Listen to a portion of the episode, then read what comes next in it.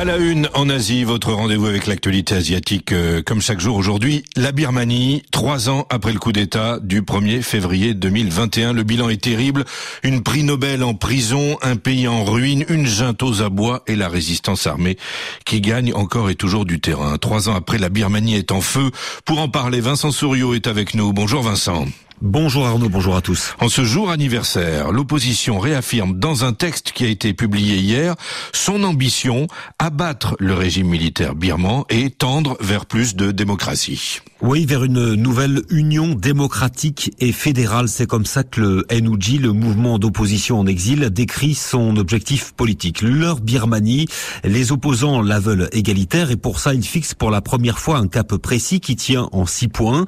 Que les forces armées ne fassent plus de politique, plus jamais de politique. Que ces militaires soient placés sous le contrôle d'un gouvernement civil élu de manière démocratique avec une nouvelle constitution et la mise en place d'un État fédéral Dernière chose, le texte prévoit ce qu'on appelle un mécanisme de justice transitionnelle. Autrement dit, le NUG veut à terme soigner les plaies de la société birmane, désigner des responsables et réparer ce qui peut l'être pour remettre le pays sur le bon chemin et retrouver un avenir. Oui, sauf qu'à ce jour, hein, il n'est pas question que la junte lâche le pouvoir.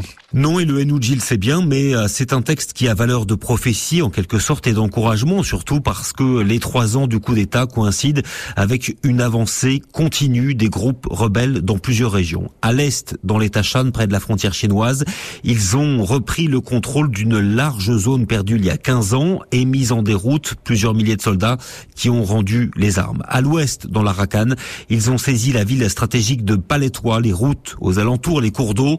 Ils ont la main aujourd'hui ces rebelles sur tout ce qui peut transiter dans cette province par la route ou par bateau en direction de l'Inde et du Bangladesh qui ne sont qu'à quelques kilomètres. En résumé, une partie des groupes rebelles birmans se sont unis, pas tous, une partie, et depuis le mois d'octobre, ils ne se contentent plus de harceler la junte, ils sont passés à l'offensive. Et c'est vrai, les résultats sont impressionnants. Est-ce que ces groupes armés sont en mesure de faire plier le régime birman, Vincent? Militairement, ça n'est jamais arrivé dans l'histoire de la Birmanie contemporaine. C'est vrai que les soldats birmans sont démotivés, sous-équipés, mal encadrés, mais il n'y a pas eu de défection majeure à ce jour au sein de l'appareil de commandement et ils ont encore la supériorité aérienne, hélicoptères, avions de chasse qui leur permettent de tenir. Si jamais les généraux capitulent, à ce stade c'est encore une fiction, s'ils capitulent, il y aura une autre bataille à mener, la création d'une identité nationale en Birmanie dans un pays multiethnique où le pouvoir ne sera pas facile à partager. Vincent Souriau, merci. À la une en Asie, la Birmanie, trois ans après le coup d'État.